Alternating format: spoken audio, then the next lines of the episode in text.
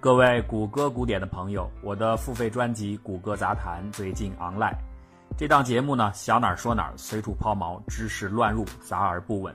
愿您有所收获，也希望得到大家的多多支持。订阅方式可以关注微信公号“谷歌古典”，在里边输入“谷歌杂谈”就可以获取自动回复。再次谢谢大伙儿。谷歌古典，感谢收听。人类对于国际千克元气 Big K 给予的尊崇待遇可谓以真极致，即便是二战的炮火都未能迫使其离开地下居所半步。重重的保护只有一个目的，就是让 Big K 可以恒久远、永不变，因为他身上肩负的一物横天下的责任实在太过重大。但是啊，即便如此，在这个超级宅男身上，怪事儿还是出现了。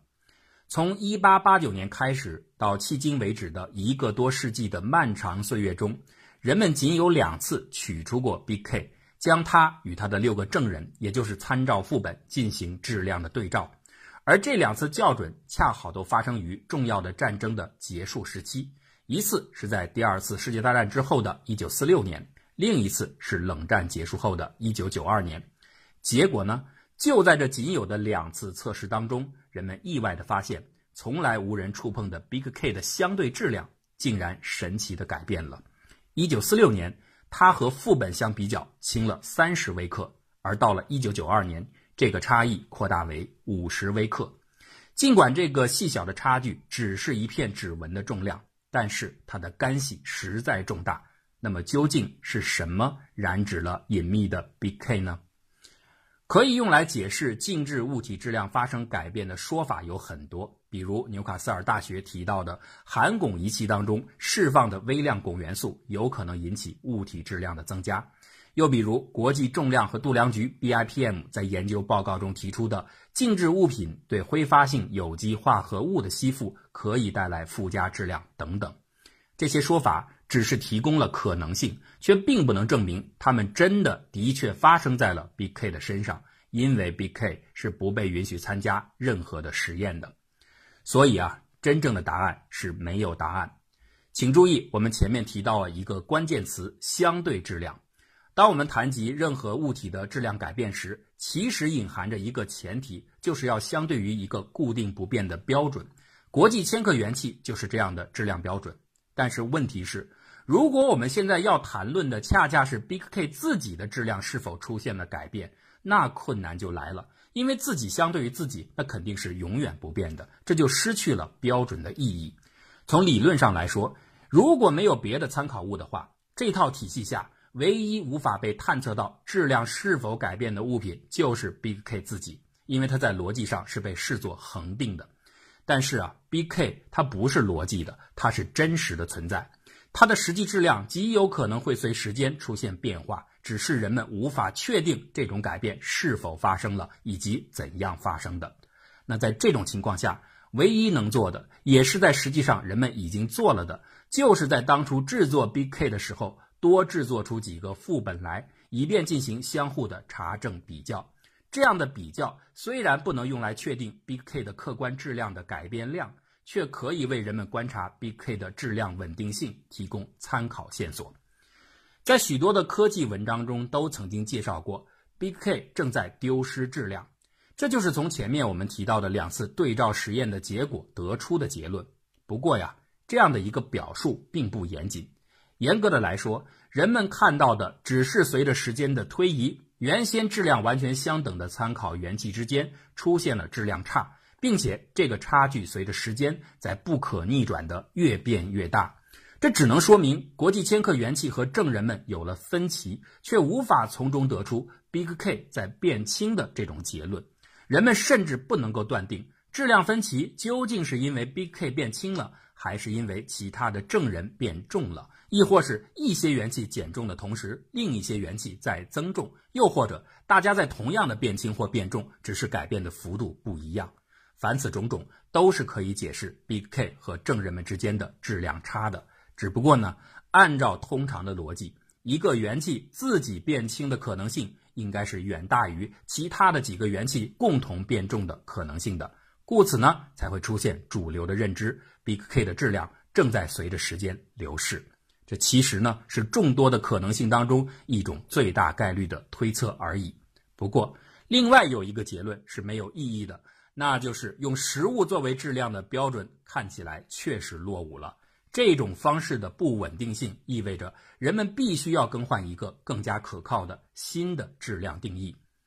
对基本物理单位的定义进行升级，这在物理学界不是新鲜事儿。此前，长度的国际单位米、时间的国际单位秒、发光强度的国际单位坎德拉都已经完成了新标准的重建。重建的基本原则是把容易发生变动的实物标准替换成抽象的、永远不会改变的客观物理量或者物理常数。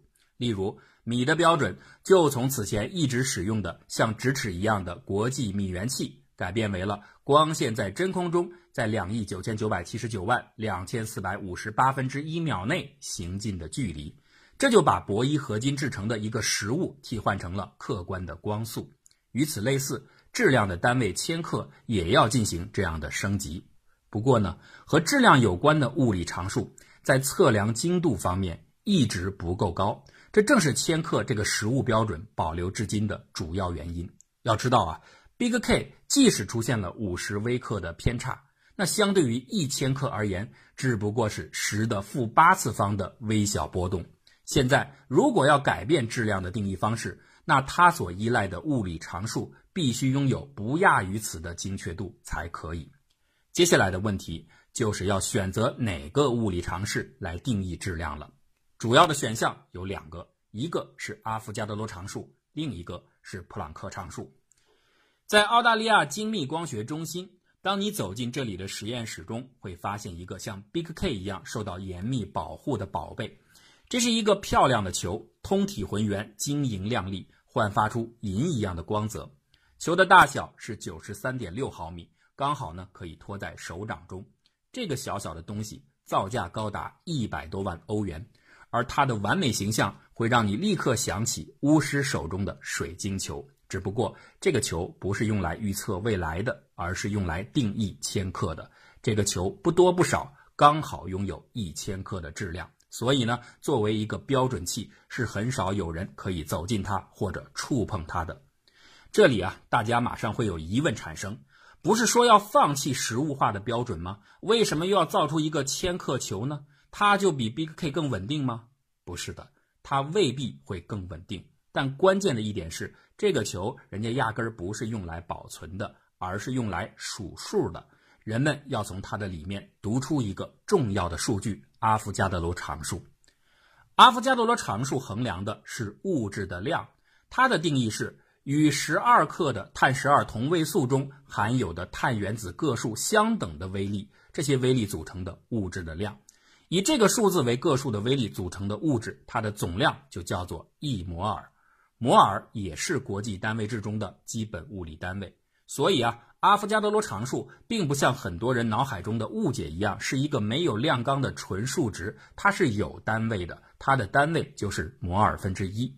不过啊，如果不严格的来说，把阿伏加德罗常数理解为一个数出来的个数，可能更加直观一些，它就代表着一摩尔物质里边的微粒的总个数，数值大约是六点零二二乘以十的二十三次方。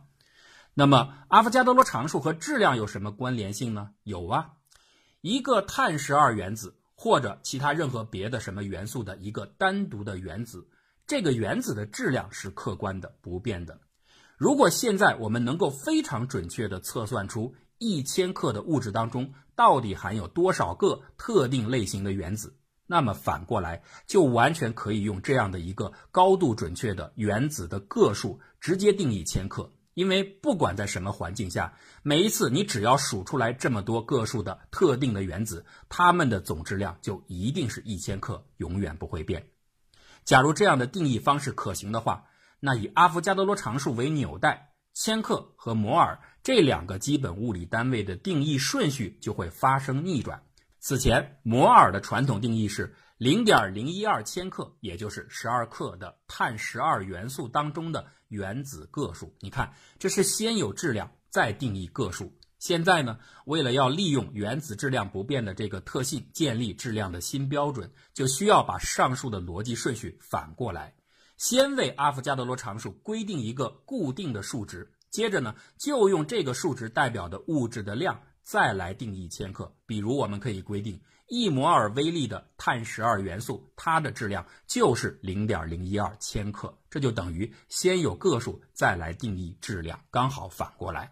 那总的来说呀。这套方法就是先利用现有的 Big K 所定义的一千克作为标准，称量出一千克的物质，然后呢测算这些物质当中含有的原子个数，之后呢就把 Big K 扔掉，只保留上面的那个个数的信息。Big K 千克的不变标准就遗传到了这样的一个数字当中，而这个数字是永远不会像实物一样发生改变的。千克的定义从此就会稳定下来。由此可见。在这套标准当中，最重要的一点就是要能够准确地测算出一千克物质当中的原子个数。为了实现这个目标，国际阿伏加德罗计划应运而生。它不仅发展出了一整套测算原子个数的精密技术，还制作出了前面介绍的魔法球。在这个计划当中，科学家首先利用硅二十八生长出一块完美的单晶体。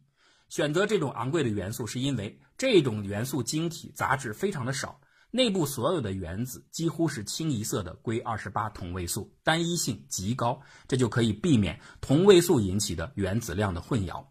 接下来呢，将这块单晶体经过切割、打磨、加工成一个完美的球形，并且通过极其精细的研磨过程，保证球的最后质量恰好是一千克。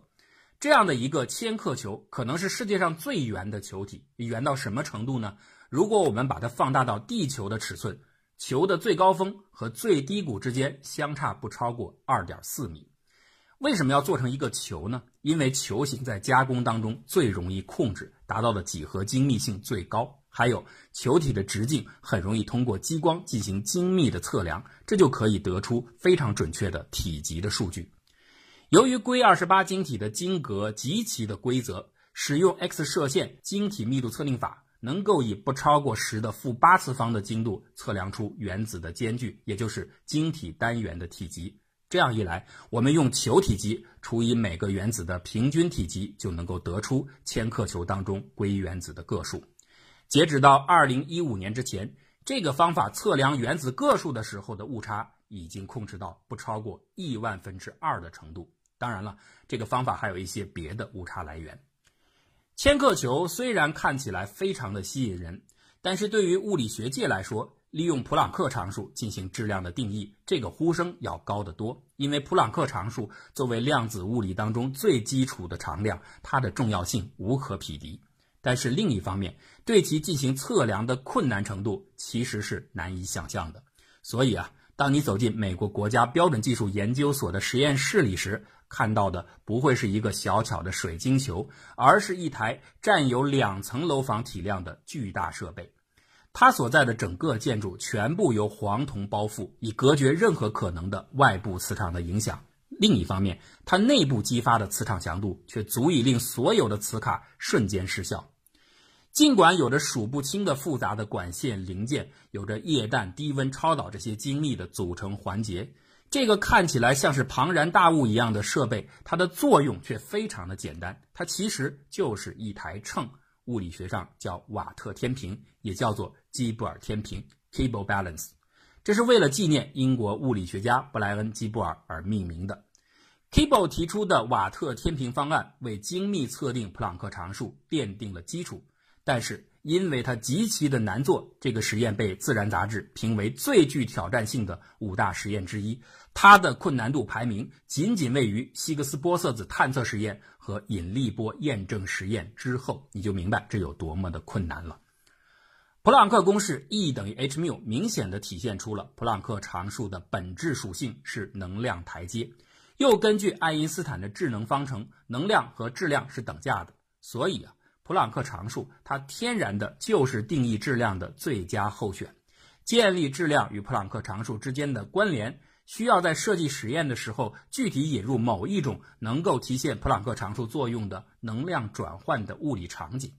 可供选择的这样的物理场景或者物理效应有很多，原子能的形式、机械能的形式都可以。不过啊，最自然的选择还是应该依托于电磁能的形式。因为电磁学物理量的测量精度要高得多。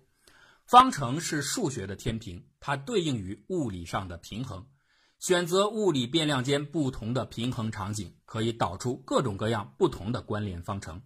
那在电磁学框架下，含有普朗克常数作用性在内的物理量之间的平衡是有很多场景的。人们为此先后探索过电流平衡、电压平衡、超导磁悬浮平衡等等多种实验方案，以此建立了各物理量与普朗克常数的关联性，继而进行它的数值测定。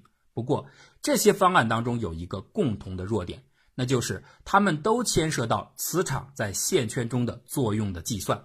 这种计算又不可避免的需要考虑线圈形状的影响，而这一点其实是非常难以控制精度的。此外，电流在线圈中的额外电阻热消耗也是一个重要的误差来源。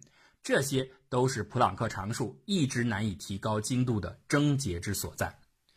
T-Bow Balance 非常巧妙地避开了形状因子的计算，它利用两种不同的测量模式。经过巧妙组合，构建出了一种新的平衡。这两种模式分别是静态模式和运动模式。首先呢，在静态模式下，特定质量 m 被放在天平的一端，另一端呢放着通有电流 I 并且处于磁场 B 中的封闭线圈。如此一来，电流受到磁场的洛伦磁力，而与重力 mg 达到平衡状态。这个平衡方程中含有磁场和线圈形状的积分因子项。接下来，我们就切换到运动模式。这个时候，将线圈断开，并且去掉重物 m，让线圈以速度 v 在磁场中匀速运动，线圈中就会产生开路电压 u。那这个时候，线圈的机械运动的功率和电压产生的电功率就相平衡。这个平衡方程中同样含有磁场和线圈形状的积分因子项。所以，我们看到前后两个方程当中有同样的积分因子项，我们把前后两个平衡方程联立，就可以消去这个麻烦的形状项，直接建立质量和电功率各个变量之间的关联方程。而电功率变量，比如电压 U 和电阻 R，都和普朗克常数 h 有关。所以，进一步展开这个方程，功率天平就能够测量出普朗克常数的数值来。电压 U 和电阻 R。和普朗克常数有什么关系呢？这恰好是我们此前的番外节目中介绍过的内容。约瑟夫森效应里的台阶可以用来测定常数 E 除以 h，量子霍尔效应当中的台阶可以用来测定常数 h 除以 E 的平方。他们分别建立了电压和电阻的新标准。可以说，如果没有这两个实验作为基础，没有高精度的电压值和电阻值，基布尔天平的测量方案是无法实现的。细心的观众可能会在这里提出一个问题：上面的两个效应既然都分别测定了 E 除以 h 和 h 除以 E 平方，那把这两个实验结果一组合，不就直接得出了普朗克常数了吗？还要天平干嘛呢？是的，但是啊，这样直接计算虽然能够得到普朗克常数，却无法把这个常数和质量关联在一起。如果要进行物理的关联，你还是需要放回到基布尔天平的实验中才可以。只有在功率平衡状态下，才能够用普朗克常数来定义质量。不过啊，任何其他的可能的方式得出普朗克常数的，都可以成为这个数值的校对方式之一。相互的校对其实是必不可少的。国际重量和度量局就规定，在这一次的千克单位定义升级过程当中，是要分两步走的。第一步就是可行性论证。第二步才是千克标准的普朗克数值化。首先，第一步有五个来自不同国家的团队一起校对核准出一个大家共同的普朗克常数的数值。五个团队分别利用这个常数值对各自国家的千克元气进行实物的质量测量。假如其中有三个以上的实验团队得出的测量质量和元气现有的标称质量相差在五十微克之内。也就是在现有 Big K 的不确定度之内，这就表示现在这样一套运作体系是可行的。接下来就可以进行反向操作，真正进行质量的数值化定义。五个团队利用各自国家的千克元气作为质量的标准，进行普朗克常数的数值测定。如果五个测定结果相互之间它们的数值误差不超过一分之五，那么就等于通过了精度要求的门槛，最后就可以综合得出一个统一的普朗克常数的标准值。从此之后，这个数值就将成为基布尔天平体系当中千克定义的新标准，而这个标准永远不变。这第一步的验证工作已经在2017年陆续完成。如果不出意外的话，到2018年，人类极有可能迎来新的千克定义。好了，Big K 的故事到这里全部讲完了。什么是科学呢？那就是平凡如你我皆知的千克，中间也默默地隐藏着三个诺贝尔奖和数十个杰出团队几十年来的辛勤工作。科学就是真正的质量。